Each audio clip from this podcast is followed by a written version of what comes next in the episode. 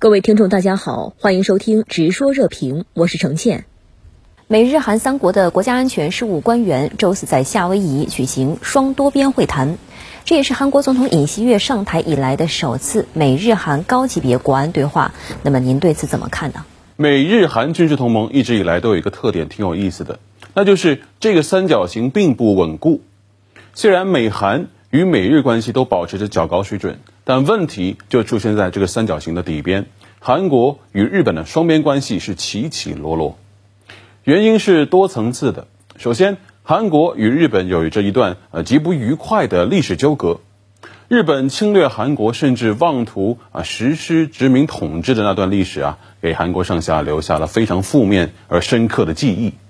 其次，日韩之间围绕呃部分海域以及岛礁存在领土纷争。这是一个谁也不会轻易让步的博弈。最后，关于朝鲜半岛局势的稳定，日本一直扮演着一个看热闹不嫌事大的挑衅者角色，给朝韩双方开展工作制造了许多麻烦。但上述几点只是问题呈现出的几个方面啊，这些问题时而凸显，时而潜藏，是不是拿出来说事儿？节拍器往往掌握在韩国政府手里。你会发现，文在寅当政那段时间里，日韩历史问题、领土纷争以及军事情报交流停滞，都凸显为两国之间的结构性矛盾。但是，尹锡悦上台后，情况是否会依然呢？我个人觉得，风向已经变了。尹锡悦总统前些天在出席一个纪念日本对韩殖民时代结束的周年活动时啊，他说。韩国必须克服与日本之间存在的历史争议，以帮助巩固东北亚地区的稳定和安全。当一位韩国总统公开劝说他的国民对日本侵略时采取所谓 “move on” 呃朝前看的态度时，你就该明白，韩国与日本外交关系的回暖已经开始了。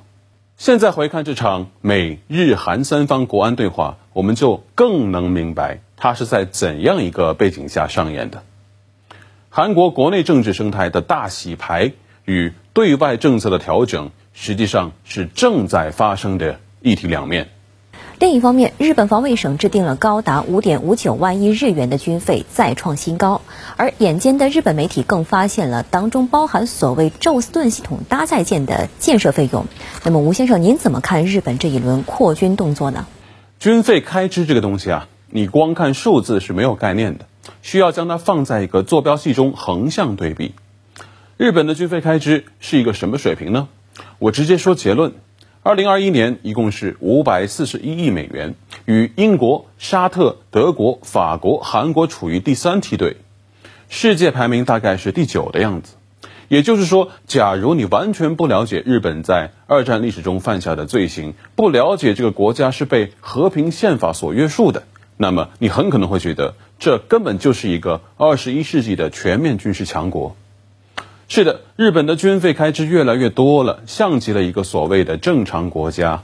然而它并不是，这就会带来一个伦理问题：一支以自我防卫为目标的武装力量，为什么要花那么多钱去整那些武装到牙齿的进攻型装备呢？更耐人寻味的地方还在于啊，日本政府还非常善于玩偷换概念的文字游戏。将直升机航母称作所谓直升机驱逐舰已经是老梗了。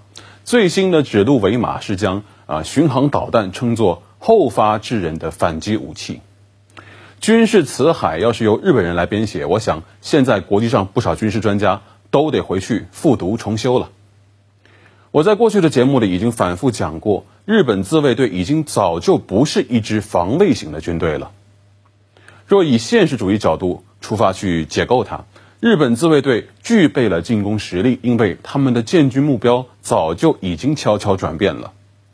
在对历史问题缺乏深刻反省的前提下，军队建设却已经走向了所谓正常化，这恐怕会是东亚地区不稳定因素增加的重要原因之一。